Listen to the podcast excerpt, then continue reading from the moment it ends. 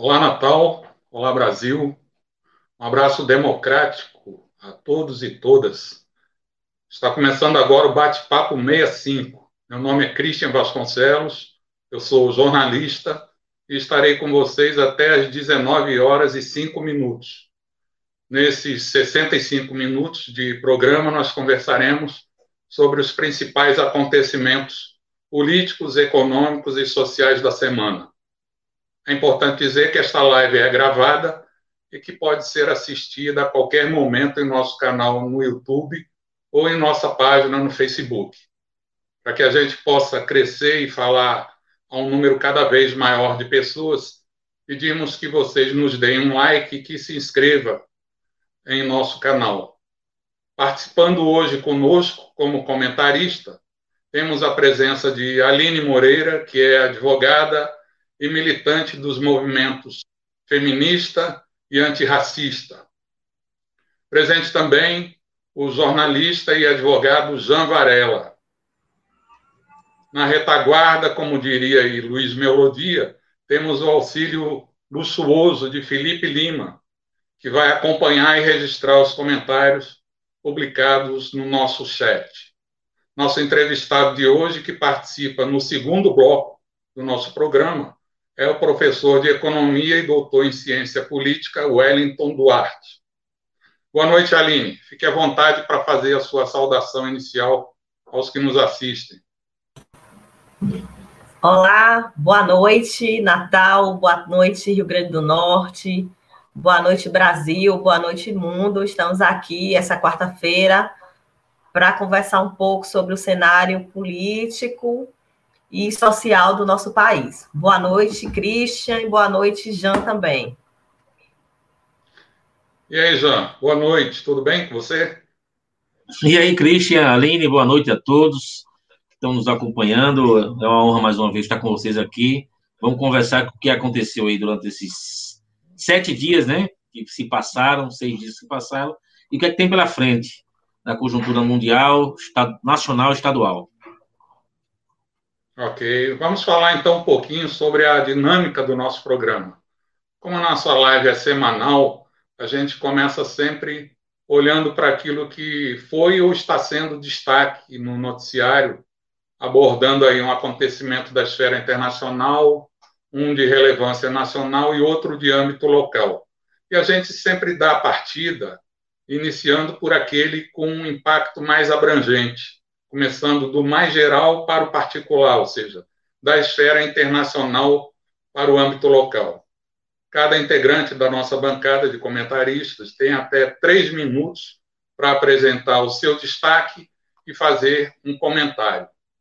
Depois dessas rodadas iniciais, com a ajuda das pessoas que estão nos assistindo e que vão registrando suas opiniões no chat, a gente escolhe um dos assuntos e faz um bate-papo um pouco mais extenso, explorando o tema escolhido. E aí, comentaristas, a ideia também é a seguinte: é a gente não citar os mesmos assuntos, é, não repetir os destaques, para que a gente possa ter um leque maior de notícias no nosso cardápio. Então, hoje a gente vai começar pelo Jean Varela, já que no nosso programa anterior, que foi inclusive o nosso programa de estreia, essa primazia foi dada à Aline, ok? Então, Jean, qual é, do seu ponto de vista, o acontecimento internacional, o fato de repercussão mundial que mais vem chamando a atenção, a sua atenção, nesses últimos dias? Você cita e comenta em até três minutos, ok? Ok, Christian. É, eu trago duas informações que eu acho importante a gente buscar uma reflexão. Ocorreu ontem é, as eleições é, regionais na Espanha. A Espanha é, tem um sistema político que até pouco tempo era bipartido, vamos dizer assim. Você tinha o, o Partido Socialista Espanhol, que agregava a social-democracia tradicional europeia, vamos dizer assim, espanhola, é, e você tinha o partido PP, que era o partido progressista, o partido mais conservador do ponto, do ponto de vista econômico, e depois das jornadas e lutas populares, ainda nos anos 2000, surgiu o Podemos, é um partido mais, ainda social-democrata, mas mais progressista, vamos dizer assim, é, além de se manter ainda a esquerda unida, que é, um, que é onde tem os comunistas atuam, e também surgiram outros partidos conservadores e até partidos de ultra-esquerda. Pois bem, essa, ontem ocorreu as eleições é, regionais, não são nem municipais, nem estaduais, são regionais, tipo a prefeitura, a, a, não é a prefeitura, mas o colegiado, né, a gestão de Madrid, que é uma região importante. E lá dirigia a extrema-direita, Madrid, né, é, é, acima, à frente do PP. E o, o Pablo Iglesias, que é a principal figura de esquerda progressista do Podemos, renunciou, inclusive, à condição de, de vice-primeiro-ministro do governo nacional para disputar a presidência, a governança dessa região. Mas a esquerda saiu derrotada, tanto o Podemos quanto o, o, o Partido Socialista, o PSOE, e, e a, a ultradireita, né, a direita mais radical, eh, foi a grande vencedora. Eu trago essa ponderação para refletirmos um pouco, inclusive, aqui a nível nacional. Entendemos que nada está ganho, que é preciso muita unidade, muita ampliação, muito diálogo para que a gente possa derrotar a ultradireita no, no Brasil.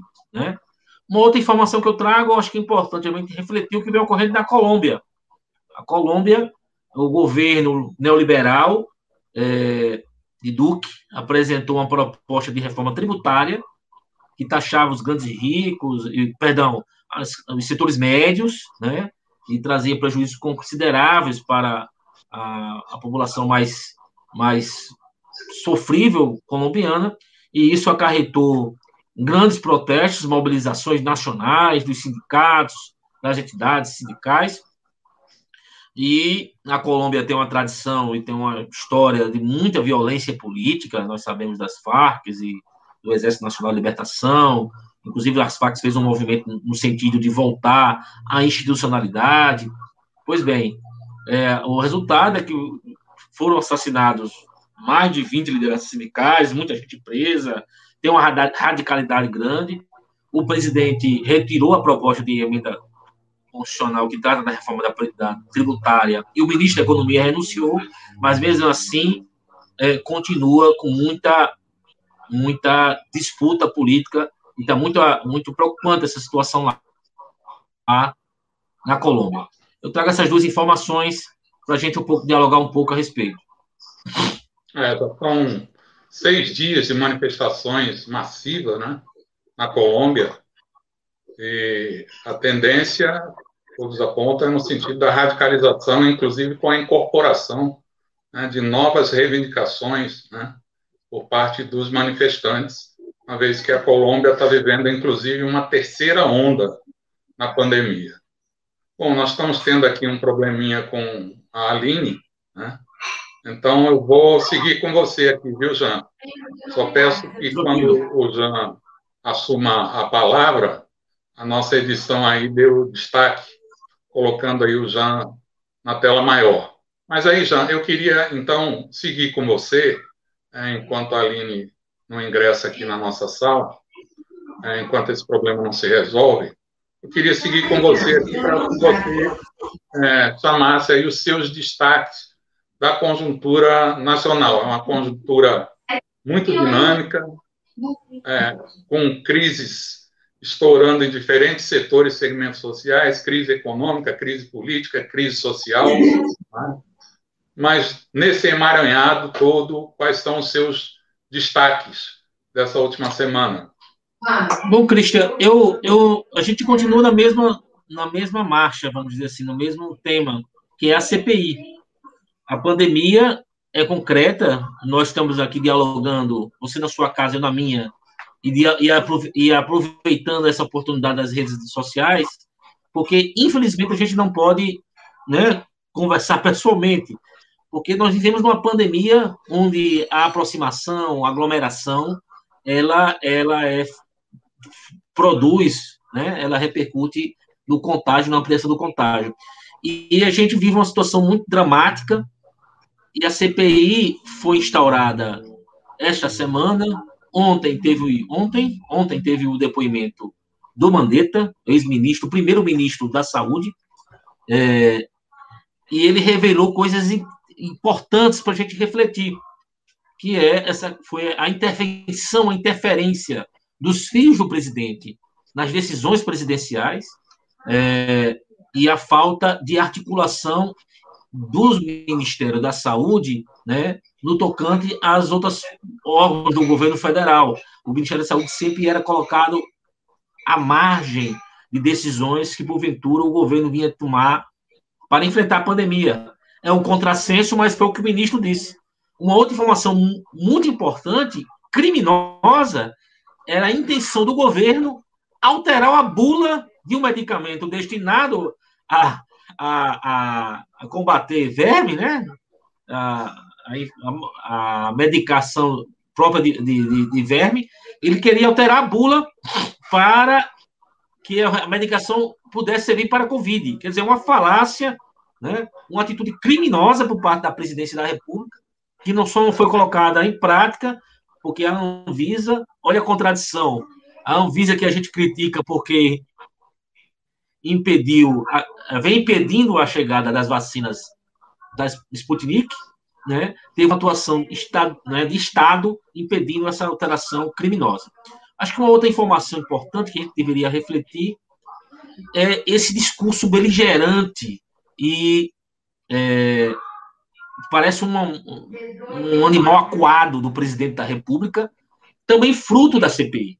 Né? Todo o momento que ele é, a, aproveita a presença da mídia ou nos canais oficiais do governo, ele ameaça é, a realização de, de decretos que, pro, que permitam aglomeração, ameaça os governadores, né, os gestores, né, faz discurso inflamado, teve essas manifestações do 1 de maio mobilizadas pelo, pelos bolsonaristas, terraplanistas, né, é, exaltando a, a, a um golpe de Estado, e é importante ficar de olho nessa, nesse comportamento para que a gente possa enfrentar, construir uma frente, né, uma articulação grande para isolar o nosso principal inimigo, que é o Bolsonaro e seus é, associados.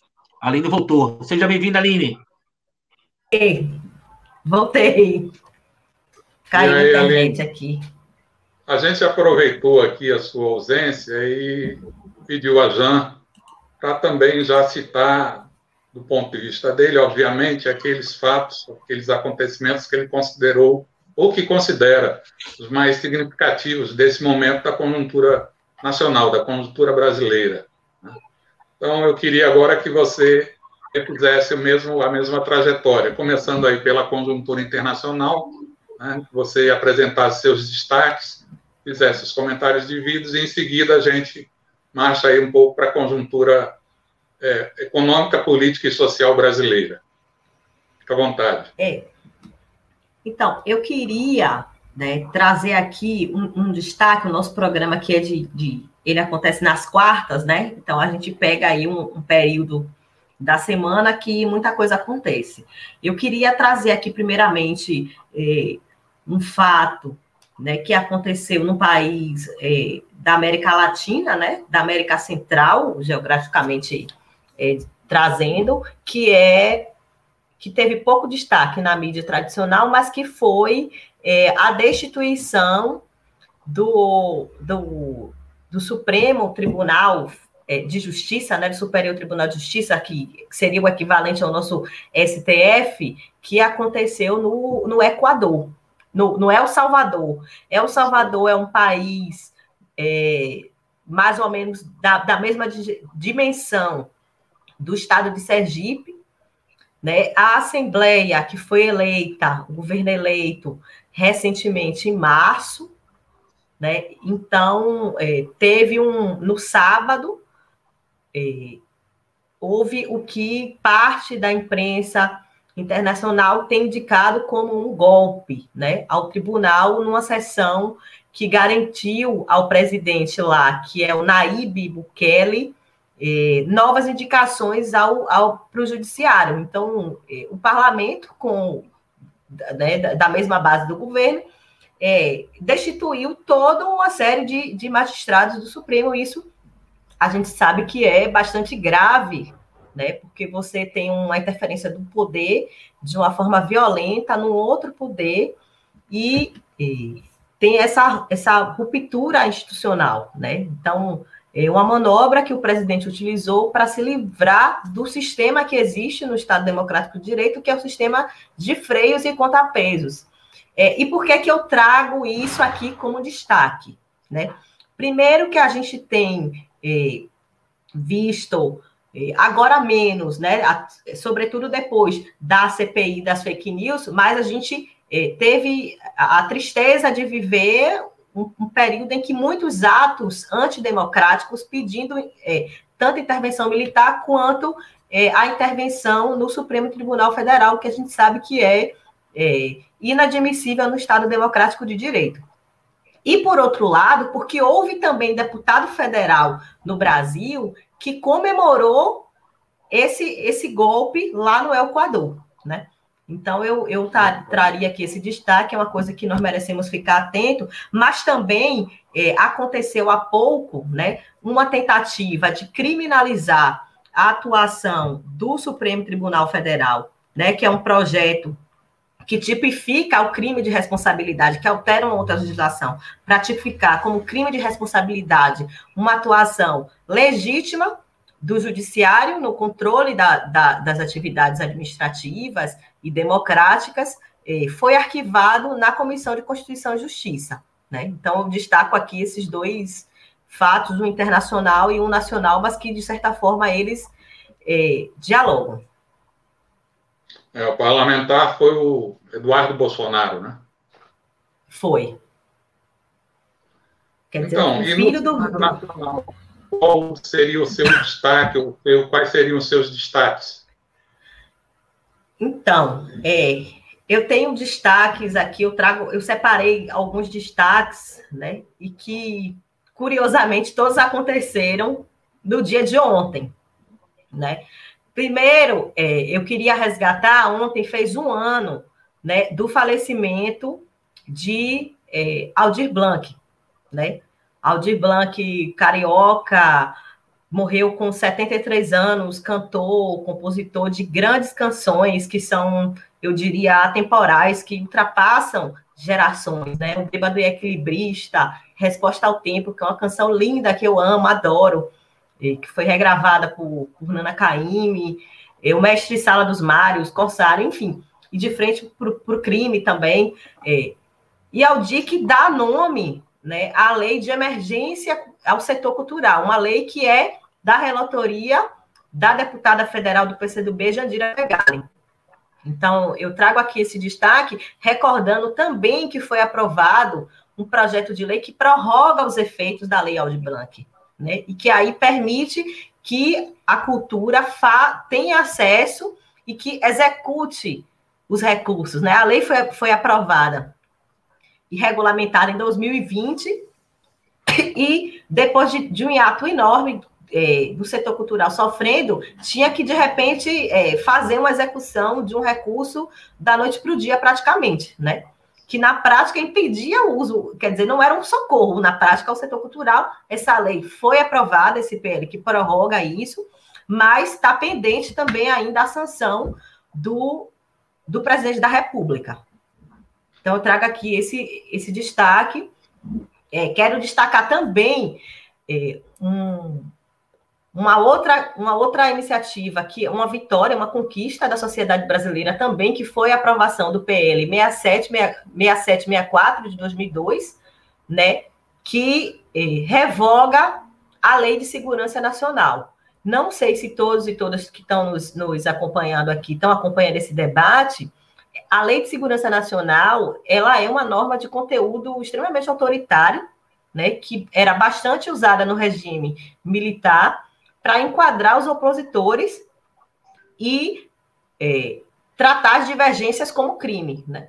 Ah, mas por que isso agora? Né? Porque durante o período que nós vivemos até então, nenhum outro presidente da República tinha utilizado dessa manobra de forma tão tão violenta e tão explícita, inclusive com as instituições, para enquadrar os opositores, né? Então, vem sendo reabilitada, a vinha sendo reabilitada pelo governo federal e, e pelo sistema de justiça para tratar os conflitos políticos e ameaças à democracia e ao Estado Democrático de Direito, né? trazendo mais incerteza ainda ao que a gente já tem acompanhado na esfera pública. Recentemente, Guilherme Boulos foi foi enquadrado recentemente Sônia, a líder indígena Sônia Guajara, é, também, e ontem, né, a Câmara é, aprovou o projeto de lei que revoga a Lei de Segurança Nacional. Então, considero que é um destaque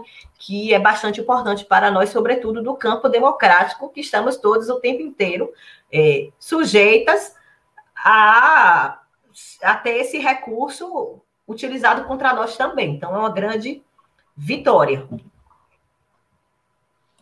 Ok, Aline, obrigado. É... Agora é o momento da gente dar uma geral no nosso chat. Eu não sei se o Felipe está por aí. É... O que, que os internautas estão postando, Felipe? Tem muita coisa diferente do que a gente está conversando aqui.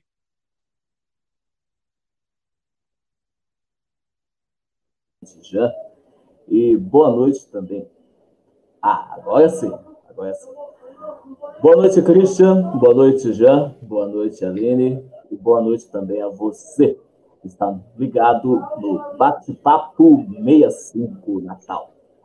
Bom, Christian, por enquanto aqui no nosso chat, nós temos aqui o nosso Júlio Pimenta, desejando boa noite a todos, boa noite à bancada. Também nós temos nosso Volney Diniz, também desejando boa noite o Pedro Júnior, desejando boa noite, camaradas e amigos Bate-Papo 65 Natal, e o Paulo César também desejando boa noite.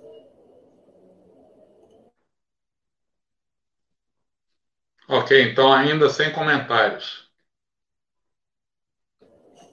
Por enquanto, sem comentários. Ok. Então vamos então para a última rodada aqui, abordando a realidade local dessa feita, né? A nossa TABA a nossa aldeia. Nessa rodada, vocês podem considerar a conjuntura política, econômica e social estadual ou municipal. E aí, já a gente retorna com você. Do seu ponto de vista, qual foi o fato que mais te chamou a atenção na conjuntura local nesses últimos dias? Você tem igualmente três minutos para citar e comentar. Não, eu, eu queria trazer uma notícia e uma convocatória, vamos dizer assim. Eu, eu recebi hoje do presidente da FECEB, do Paulo César, que inclusive está nos assistindo nesse momento, é o edital de convocação das eleições do Conselho, do Conselho das Cidades de Natal.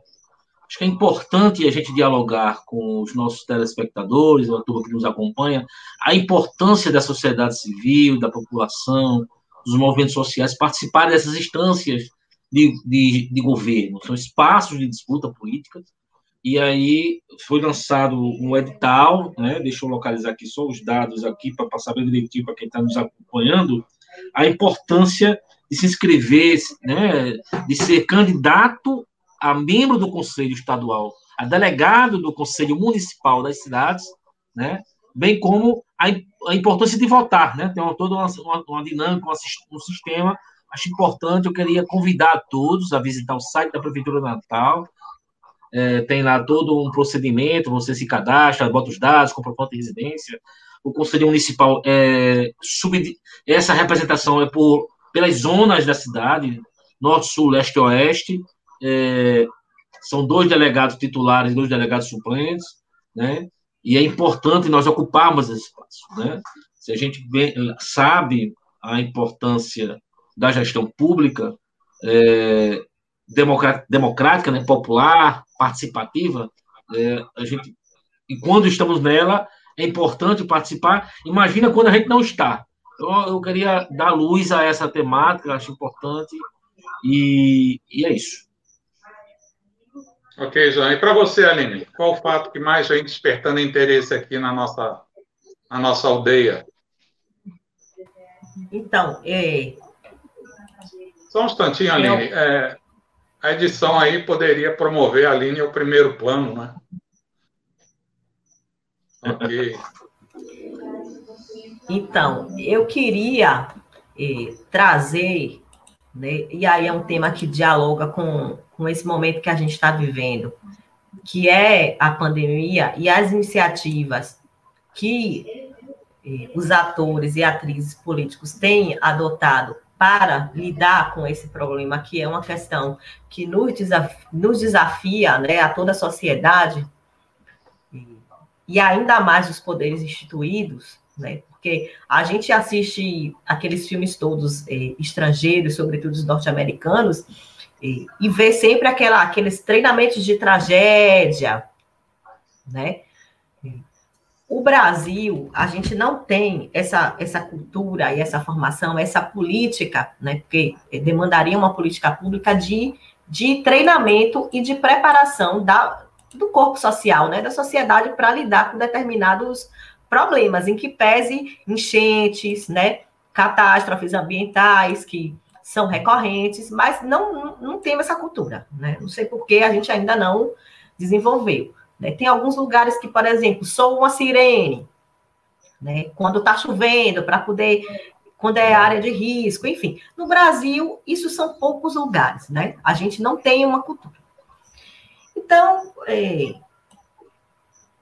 a gente vê algumas iniciativas, né? A falta de coordenação do governo federal, né? Que conduza uma, uma, uma forma de lidar responsável dos demais poderes, a gente vê né, as iniciativas, digamos assim, que são coletivas, mas partindo de e contando com a sensibilidade, a consciência e a responsabilidade de cada governante local.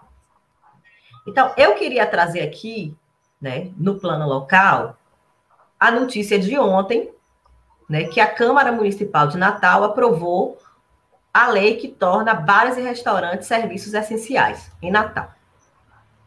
A gente sabe que é, alimentação é uma atividade é, essencial. Mas eu vi com muita preocupação, e por isso destaque, destaco, é, tornar bares um serviço essencial. Eu, penso que é preciso iniciativas no sentido de cobrar do governo federal o pagamento do auxílio emergencial às categorias que trabalham no setor de bares e restaurantes, sobretudo os bares, né? Assim como um programa também de apoio às empresas, né? Que são, quando a gente fala de bar, são geralmente micro e pequenas empresas, algumas médias, né? Quando você tem grandes redes para que esse setor ele consiga se manter em segurança, pagar as contas e sobreviver. Então, esse tipo de iniciativa que a gente tem que estar tá pensando. Abrir, tornar essencial, né? Eu acho que banaliza o que é essencial, né? Independente de instituição de protocolo de distanciamento, da redução do número de pessoas no ambiente, o bar, ele é essencialmente um ambiente de descontração e, portanto, de distração. Ninguém vai para o bar ficar concentrado. Né?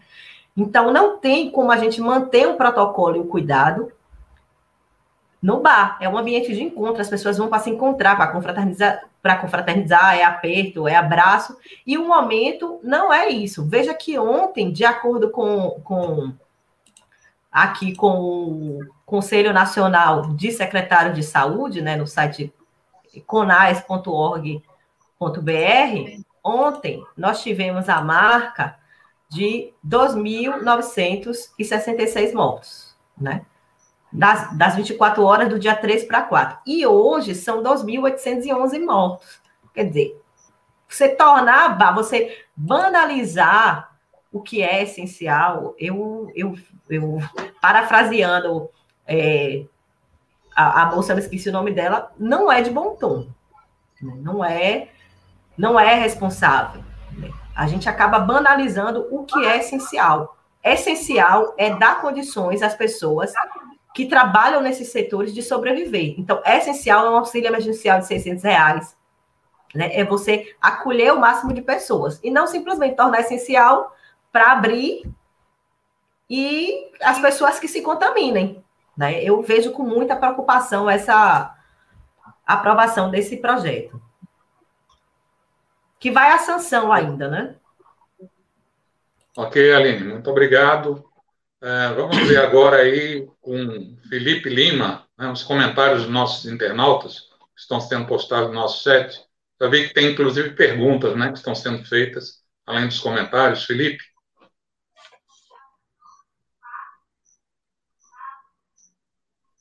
Vamos lá. Oi. Exatamente, Cristiano. É, temos a pergunta do Pedro Júnior, está ligado conosco na Cidade da Esperança, a, fazendo a pergunta para a bancada. A revogação da Lei de Segurança Nacional anula os inquéritos abertos? E também o, o Pedro Júnior faz uma consideração importante, aquilo que o Jean falou sobre o Conselho da Cidade de Natal.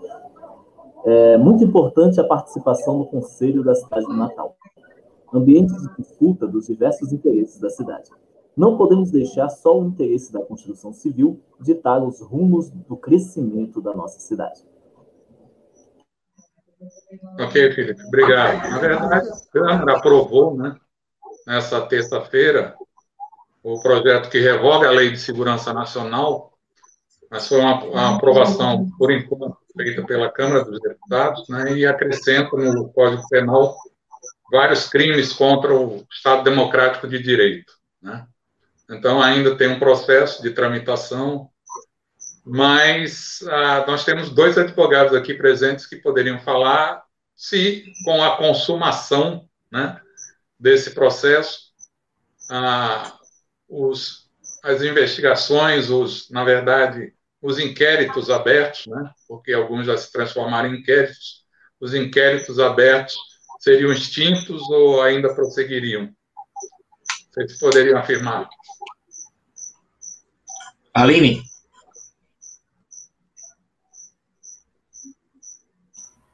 Então, é, a gente considera uma vitória, tem uma coisa que é, que é importante, que é um princípio constitucional, né, uma, um, um princípio e uma garantia constitucional democrática, né, que é uma conquista, inclusive, desde que remonta o período né, iluminista, que é, que é o seguinte: não há crime sem lei anterior que o defina, nem pena sem prévia combinação legal.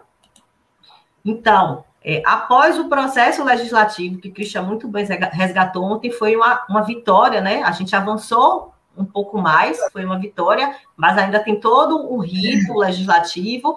O projeto vai à sanção presencial, presidencial. O presidente tem 45 dias para sancionar ou não é, o projeto.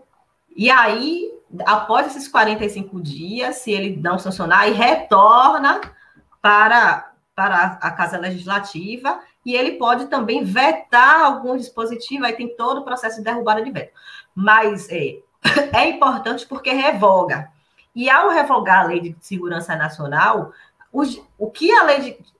Toda, toda, toda a lei de segurança nacional deixa de existir. Portanto, não existe mais fundamento né, para os inquéritos que hoje estão em curso com base numa lei que deixa de existir, né, que deixa de criminalizar é, determinada conduta.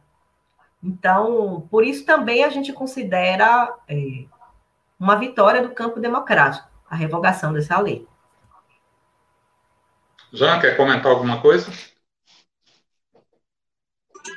Não, especificamente sobre essa questão do, do, da Lei de Segurança Nacional, acho importante a disputa, vamos dizer assim, importante, obviamente, a, a aprovação na, na Câmara de Deputados, já do Senado, né, mostra o isolamento por parte do governo Bolsonaro, né, do, dos bolsonaristas, mais uma vez, é, mostra que essa temática é importante refletir. Nós tivemos um governo popular democrático é, de 13 anos, coordenado pelo presidente Lula, Dilma. Tivemos ainda o governo Fernando Henrique Cardoso, um governo social-democrata, e nunca se pensou em em substituir essa lei e revogar, né? É, é uma coisa que é preciso refletir, fazer a crítica e pedir as autocríticas, né? Porque não, não era de nossa responsabilidade. Né? É necessário, num governo que a utiliza como instrumento político, nós articularmos o parlamento, enfrentarmos esse, esse governo que tem maioria momentânea no parlamento, garantir uma aprovação é, entendo o que eu quero dizer, trazer aqui para a balha essa. essa é, é, é, complicado, é importante fazer essa reflexão. Acho que é, Pedro e Aline, acho que, é, que depende depende do procurador que vai utilizar do ex-NUC, ex-TUC, né? daqui para frente e lá para trás, é, existe toda uma, uma, uma interpretação de leis revogadas que não podem ser aplicadas é, retroativamente, mas também existem interpretações que você pode, em alguns casos, mas eu acho importante esse enfrentamento. E sobre o outro comentário, que eu acho, eu acho legal, importante, essa questão do Concidades, eu queria trazer aqui as datas. Acho importante né, tomar nota, do dia 10 ao dia 16 de maio, as inscrições dos candidatos e dos eleitores, super importante isso, né, de se inscrever no site da prefeitura, procurar a FECEB com mais informações, o Paulo César, o próprio Pedro Júnior, tanto quem quer ser membro do Conselho Municipal das Cidades, quanto o eleitor que, queira, que deseja votar, porque vai, tudo pelo, vai ser pelo sistema próprio é, de eleição da prefeitura, é, obviamente organizado pela FECEB, pela, pela CONAN, mas eu queria reforçar isso. Dia 10 a 16 de maio, é, inscrição para candidaturas, 19 de maio, a, a publicação das candidaturas homologadas, aí precisa da apresentação da documentação, do dia 20 ao 21, período de apresentação de recursos de candidatos não homologados, né? É, no, no, no dia 28 ao dia 30, o período de votação, que é virtual, e depois, no dia 31, apuração, aí tem umas outras datas em relação a recursos, né? E no dia 10 de junho, a publicação do resultado final. É, convoco, convido todos que estão nos acompanhando a se inteirar dessa informação e participar dessa disputa é saudável e é importante para as forças populares e democráticas de Natal.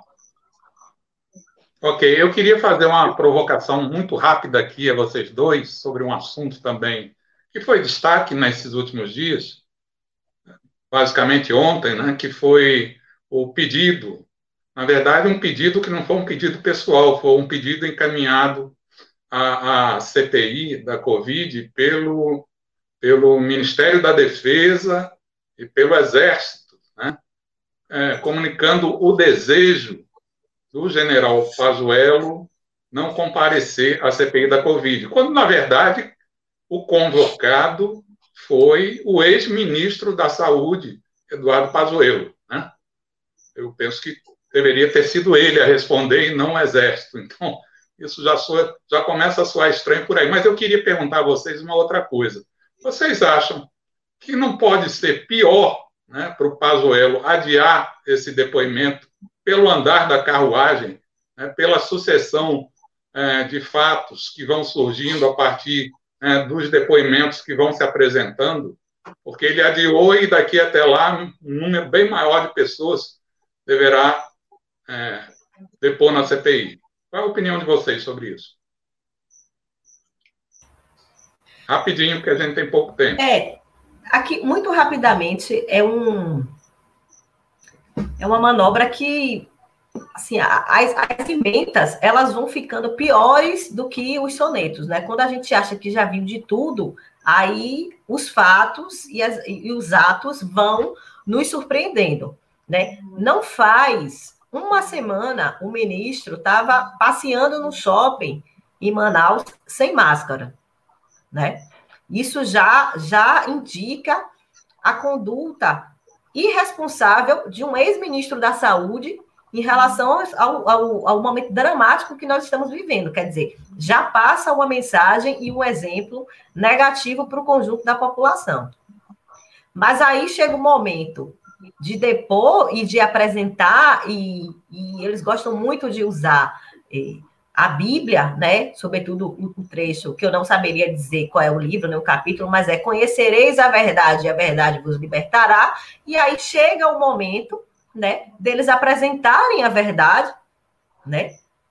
E o ministro não se sente à vontade em ir numa casa legislativa, no parlamento, é, dialogar e apresentar suas razões com integridade e se defender. A gente resgata aqui, é, durante o impeachment, que a presidenta Dilma passou não sei quantas horas lá ouvindo. Não era um grupo, uma CPI, não, era toda.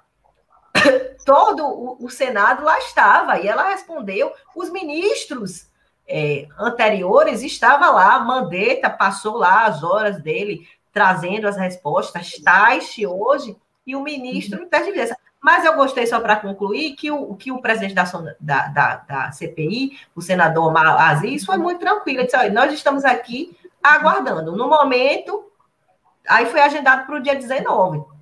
Quer dizer, é, aglomeração é defendida, o país precisa funcionar o tempo inteiro. Aí, no momento de ir para um, a CPI, é que essas coisas são utilizadas de forma como subterfúgio, eu acho, eu acho complicado. Assim. Bio, as biografias, elas só pioram. Ok, Aline, obrigado. E aí, Jean? Não seria um tiro no pé? Eu acho que é um tiro no pé, mas é porque aquilo é, é eu vou ser muito sincero o Pazuello será preso, será processado e preso. Eu tenho quase certeza que vão declarar a prisão dele durante o depoimento da CPI. O Pazuello é um criminoso. Parte das mortes do Amazonas, de Manaus, é de responsabilidade direta dele, não é de outra pessoa. Ele era o ministro da Saúde, responsável pela dita logística e não cumpriu com suas, suas responsabilidades administrativas. Além disso, você tem uma série de questões do ponto de vista do kit Covid, deliberadas na sua gestão, né? o incentivo à utilização de medicamentos não comprovados, e ele só está retardando uma coisa concreta, a sua prisão. Além disso, que é a contradição desse governo Bolsonaro, é essa questão dos militares. Né? Os militares precisam salvar Pazuello. E como salvar a Pazuello? Não tem salvação. Ele tem que ir para a CPI e enfrentar Renan Calheiros. Né? Então, mais cedo ou mais tarde, com o ar professoral do senador Renan Calheiros, que foi da tropa de choque de Collor, foi ministro da Justiça de Itamar, se eu não me engano, foi presidente do Senado durante duas, três vezes, é, e não tem saída. É da política. Se escolheu fazer política, como o, o fala, né? Para escolha e fazer política, no caso, o Flávio diz a toga, né? Eu complemento. Tire a toga, tire a farda e vá fazer política. Ele escolheu fazer política, então vá para a arena da política. A arena da política é o Senado Federal da República. Né? Então é isso. Ok, já. Obrigado, Aline. Aguardemos os próximos capítulos, né? Bom, gente, vamos agora uma pausa aí de 30 segundos para tomar uma aguinha. Na verdade, menos, né? 20 segundos, e em seguida a gente dá início ao nosso bloco de entrevistas, que hoje vai contar com a presença do economista e professor doutor Wellington Duarte.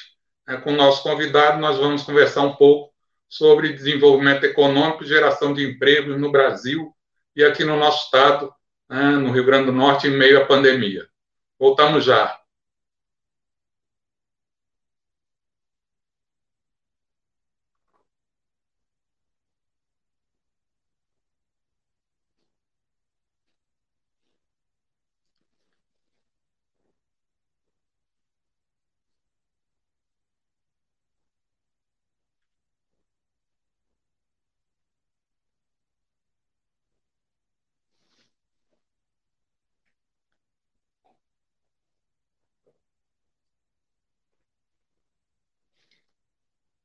Bom, está aí nosso professor, doutor Wellington Duarte, na nossa tela. O Wellington é professor do Departamento de Economia da Universidade Federal do Rio Grande do Norte, é mestre em desenvolvimento regional, doutor em ciência política, pesquisador do Grupo de Estudos e Pesquisas Espaços, Trabalho, Inovação e Sustentabilidade, o GPETS, ou GPTIS, depois ele pode até esclarecer, é, do DPEC, da UFRN. Né? É professor doutor, é, também presidente do Sindicato de Professores da Universidade Federal, o ADUNE Sindicato, e vice-presidente da Federação de Sindicatos de Professores e Professoras de instituições federais de ensino superior e de ensino básico, chamado PROIFES Federação. Tudo bem, professor Wellington? Seja bem-vindo. Boa noite, boa noite, Jean, boa noite, Aline, boa noite, Cristian. É um prazer estar aqui com vocês. Professor, é, e aí quando o senhor começar a responder, eu peço que o nosso editor passe a sua imagem para o primeiro plano. Mas antes de passar a palavra para a nossa bancada, eu quero trazer assim alguns dados e fazer ao senhor uma pergunta. A Organização Internacional do Trabalho, que é uma agência da ONU, afirma que no ano passado, em 2020, 255 milhões de postos de trabalho foram fechados no mundo. No Brasil, segundo o IBGE, a taxa média de desocupação no ano passado que foi o ano da eclosão da pandemia, chegou a 13,5%, alcançando aí quase o mesmo, né, o equivalente em números brutos, né, 13,4 milhões de pessoas. Em março desse ano, a Confederação Nacional da Indústria estimou a taxa de desocupação média no Brasil no final do ano, no final de 2021 afirmando que poderia chegar a 14,6%. Mas aí, agora, é, o, o próprio IBGE, trazendo, divulgando dados relativos ao trimestre dezembro de 2020, fevereiro de 2021, 2021 afirmou que essa taxa já é de 14,4%. Quer dizer, a CNI projetou uma taxa média para o ano de 14,6% e a essas alturas nós já estamos aí com os 14,4%. Minha pergunta aí é a seguinte? É sabido que o auxílio emergencial, aquele auxílio de 600 reais aprovado pelo Congresso no ano passado, executado no ano passado, evitou um desastre ainda maior do que aquele que a gente né, teve, né? Com a queda do PIB de 4,1%. Né? É, e agora, com um auxílio emergencial que tem um valor menor e que abrange menos pessoas, que prognóstico que o senhor faz? A estimativa da CNI não estaria subestimando o tamanho do nosso problema? É, bom, Christian, eu, eu, levo em consideração muito. Claro, eu levo em consideração os dados da CNI, tem a sua forma, sua metodologia. A gente acompanha no nosso grupo, o GEPET, né? Os dados são da, da, da PENAD, do IBGE, e também da RAIS. A RAIS está com problemas metodológicos, mas a gente está acompanhando pelo PENAD. E o, o cenário, é, eu diria a você o seguinte: vai piorar, infelizmente, muito, por uma razão muito simples. Não há nenhum tipo de política econômica, social, trabalhista, de qualquer, de qualquer conteúdo por parte desse governo. Então, é o laissez-faire absolutamente destrambelhado.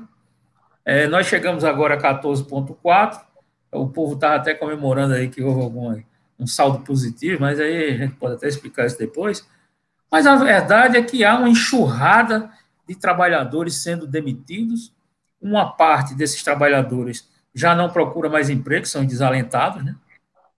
Outra parte se sujeita a trabalhar é, numa jornada de trabalho menor, portanto, com salários menores, são os subocupados. Se você somar tudo isso, vai dar em torno de 38%, 40% da força de trabalho do Brasil. Então, o desemprego está em 14,4%. Então, se se juntar mais os desalentados e os, sub, e os sub, é, subempregados, você vai chegar a quase 40%. E, sim, e os dados da PNAD mostram, inclusive, é, Christian, que pela primeira vez o número de pessoas fora da força de trabalho é maior do que os que estão dentro. Eu acho que a gente tem que, é, infelizmente, apontar um cenário bastante sombrio para o trabalhador esse ano. Obrigado, professor. Passo a palavra agora para a Aline Moreira.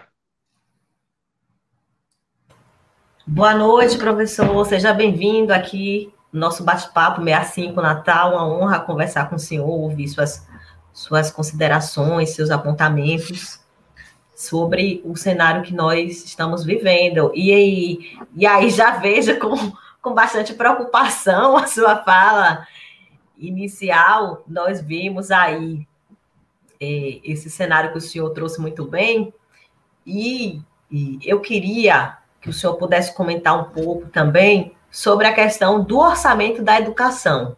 Né? É, a educação foi o setor que teve é, um corte muito grande, muito significativo no orçamento, que foi aprovado, sancionado é, agora no, no, no meado de abril, né?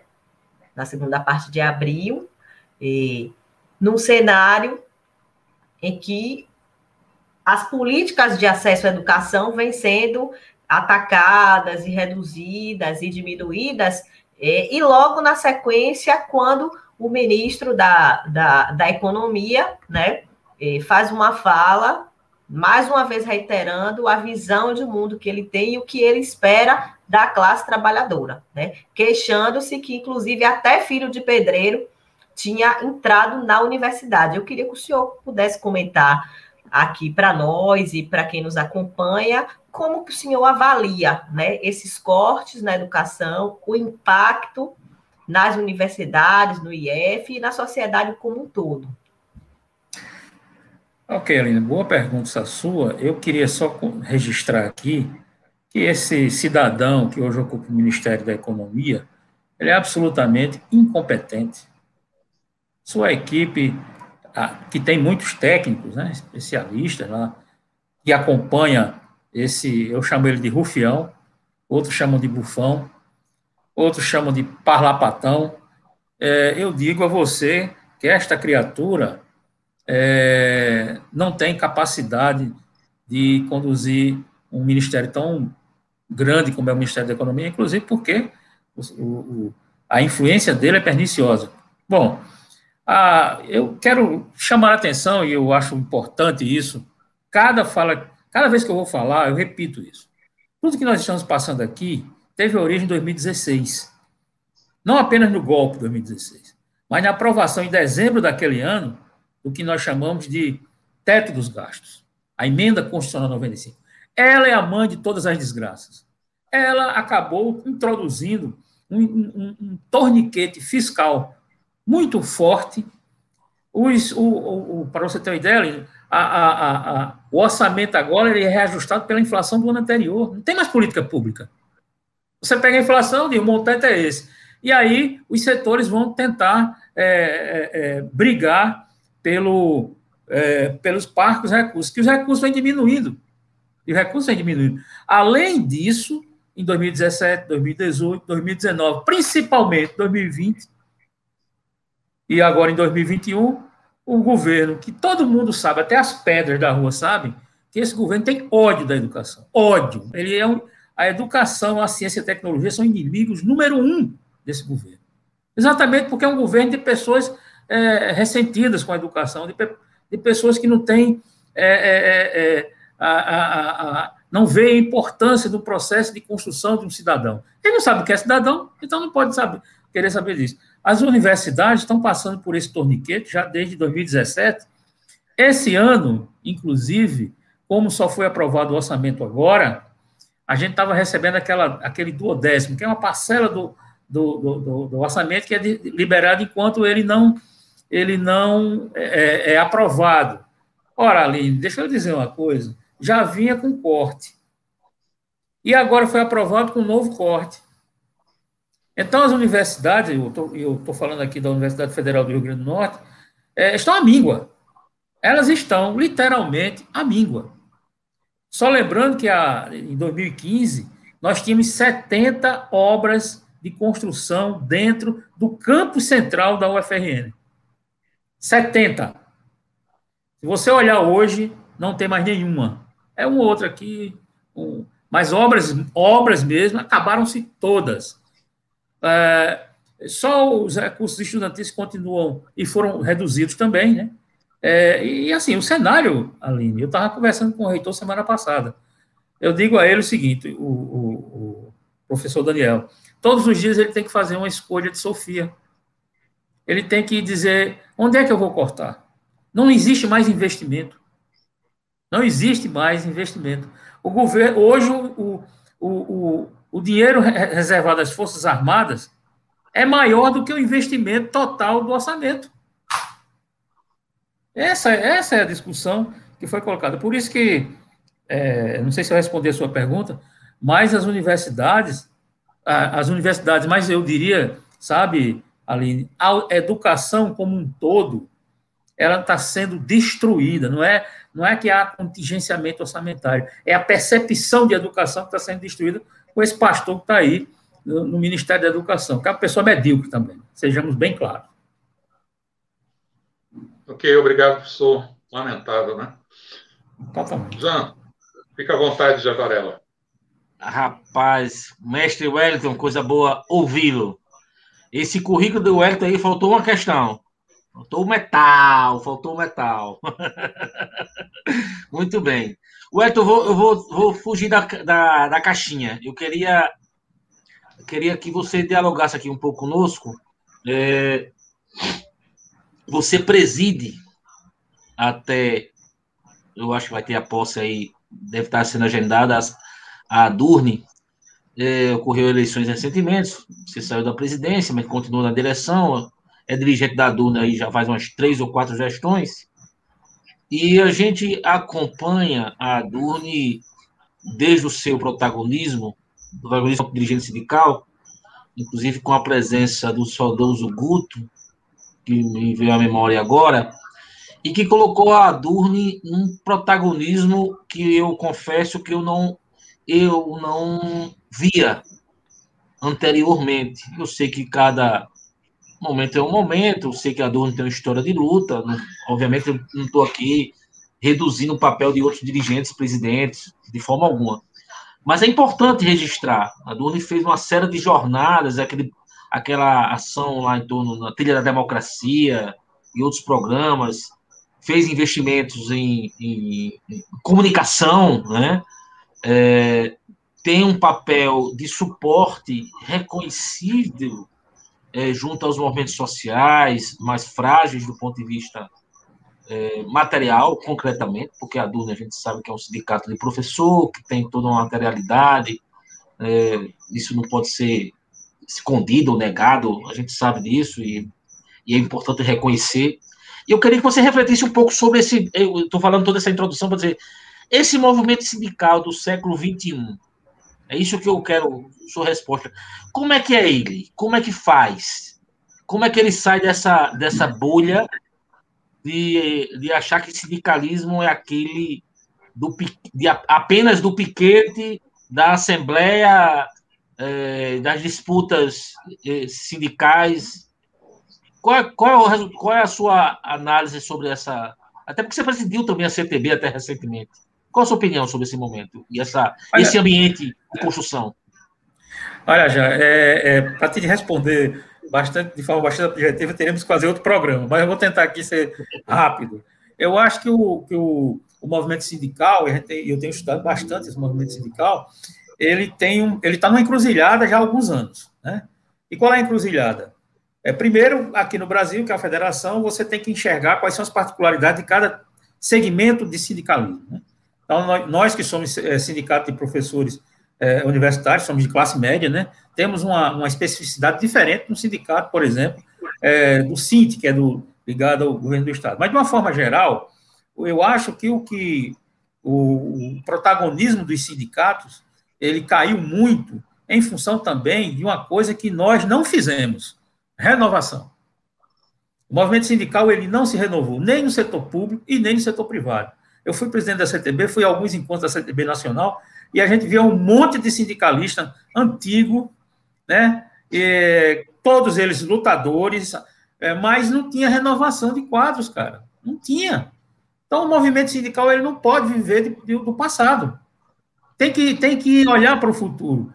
E, e, no caso do nosso sindicato, por exemplo, agora que vai entrar um professor novo, da geração nova, de contratação nova, que é o professor Oswaldo, a gente optou por isso.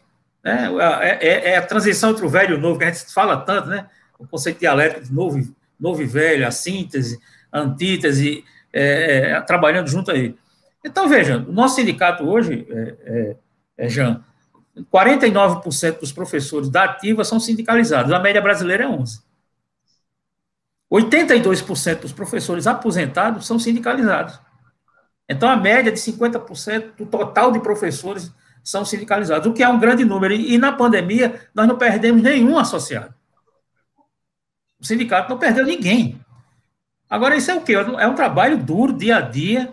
É, você tem razão, a gente transplantou os muros da universidade. Vamos retomar, a nova, a nova direção vai retomar o Na Trilha da Democracia, vai retomar o projeto de diálogos, não sei como ainda, a gente vai discutir bastante. Então, eu acho que é, é, o sindicalismo precisa, eu não vou usar aquele clichê, precisa se renovar, precisa se renovar. O sindicalismo, ou ele faz isso, ou ele falece, ou ele morre como representação social. Não é só se renovar por se renovar. Ou ele muda tática, só para você ter uma ideia, e aí eu vou encerrar aqui, nós tínhamos um sindicato que fazia greve todo ano. De seis em seis meses a gente fazia greve. E o, o calendário da universidade era uma loucura. Quando nós assumimos a, a, a, o protagonismo de mudar isso, nós conseguimos mudar a carreira, introduzir é, é, é, é novas, novos, é, novos, novas regras salariais e conseguimos, Jean, uma coisa importante, isso foi no último no, no, no governo Dilma, que foi o reconhecimento da nossa carreira, que, que Bolsonaro, inclusive, quer destruir. Bolsonaro quer criar um carreirão de todas as de todos os servidores públicos federais. Então, só isso já mostra que a negociação a, é importante, a luta com, é, em todas as instâncias. Greve não é, não é, não é uma coisa feia, ela tem é um instrumento, ele só precisa ser calibrado para ser feito na hora que é para ser feito, e não ser uma, uma plataforma política é, de princípios. Perfeito. Professor, uma última pergunta para a gente encerrar a entrevista, e aí o senhor pode aproveitar e fazer suas considerações finais. Porque o nosso programa aqui, é, é entre outras razões, é bate-papo 65, porque a gente pretende sempre fazê-lo em aproximadamente 65 minutos. Né? A melhor taxa de crescimento de emprego dos últimos 10 anos no Rio Grande do Norte aconteceu no mês retrasado, né? mês de março balanço entre contratações e dispensa revelou aí 2.116 novas vagas, né? E nos últimos meses, na contramão, até de certa forma, do que tem acontecido no restante do país, o Rio Grande do Norte vem registrando um, um saldo positivo, mesmo com um desmonte aí do setor petróleo, que é um setor de geração de riqueza importante empregador. Como é que o senhor explica esse fenômeno assim, rapidamente para a gente aqui? Ele vai se prolongar? É, o Cristo, isso é um fenômeno metodológico. a, a, a CAGED ele tem uma forma de, de, metodologia de cálculo que é o saldo do emprego e desemprego, diferente do PENAD, que ele vai fazer outro tipo de metodologia. metodologia. O que foi comemorado, é, houve de fato, foi esse saldo, esse saldo positivo, o melhor dos últimos 300 mil anos, mas a gente deve ter cuidado, porque, veja bem, a metodologia agora da, da, da RAIS é, diz que o bolsista também é considerado trabalhador formal. Então, ele integrou essa, essa, esse numerário. E outra coisa que cerca de 45% é, do, dos postos de trabalho que foram, que foram criados são de empresas, aquelas empresas de, locação, empresas de contratação e subcontratação. Então, na verdade, obviamente que o, o empenho do governo do Estado em ajudar as micro e pequenas empresas vai gerar, talvez no futuro, uma melhoria é, do saldo de empregos formais. Mas é, eu sinto muito dizer que esse saldo histórico ele tem um viés muito de metodologia. A gente precisa estudar mais, tem que esperar o PNAD, comparar os dois dados. Salta um rojão aqui, um rojão ali, mas com um pouco um certo cuidado para que a gente não acabe achando que o Rio Grande do Norte é uma ilha de prosperidade em meio ao, ao, ao inferno de, de degradação do trabalho. Ok, pessoal, muito obrigado. Uma boa noite. A gente vai agora para o nosso último bloco com dicas culturais para a semana que entra, aliás, para os próximos dias, né? E antes disso aí um pequeno intervalo, tá?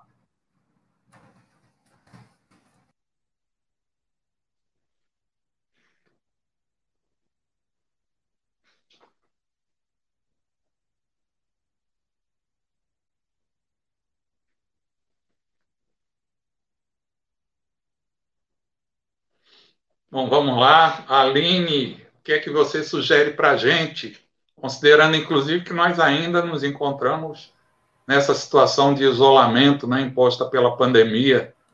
O que é que você nos traz como sugestão de dica cultural?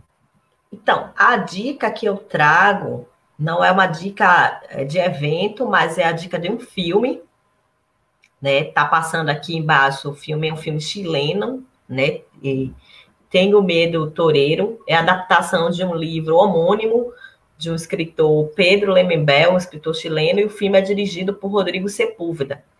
O filme eu gostei bastante, recomendo. É um filme que ele retrata é, o nascimento, o surgimento do amor entre um casal que é num momento bastante tenso é, da história do Chile, né? A história se passa na capital do Chile, em Santiago, e é, ele se conhece ali nas vésperas do, do atentado é, contra o ditador Augusto Pinochet em 1986.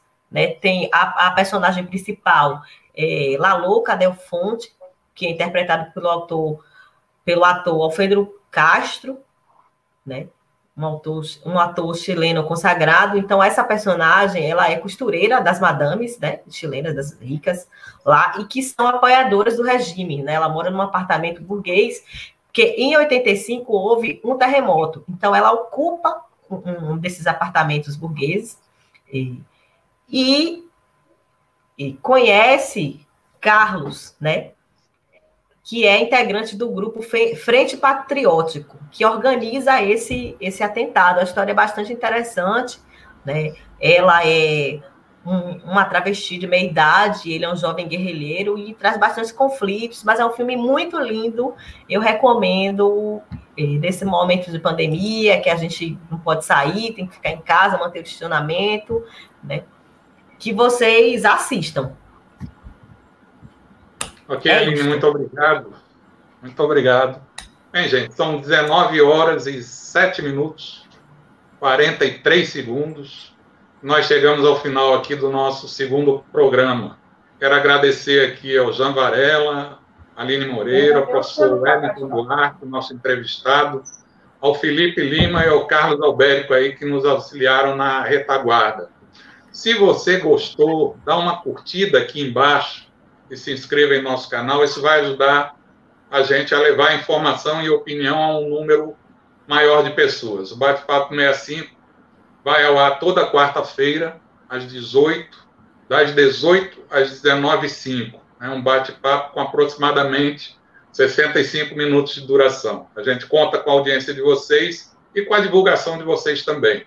Um abraço e se cuidem. Vida longa ao Bate-Papo 65. Abraço, minha gente.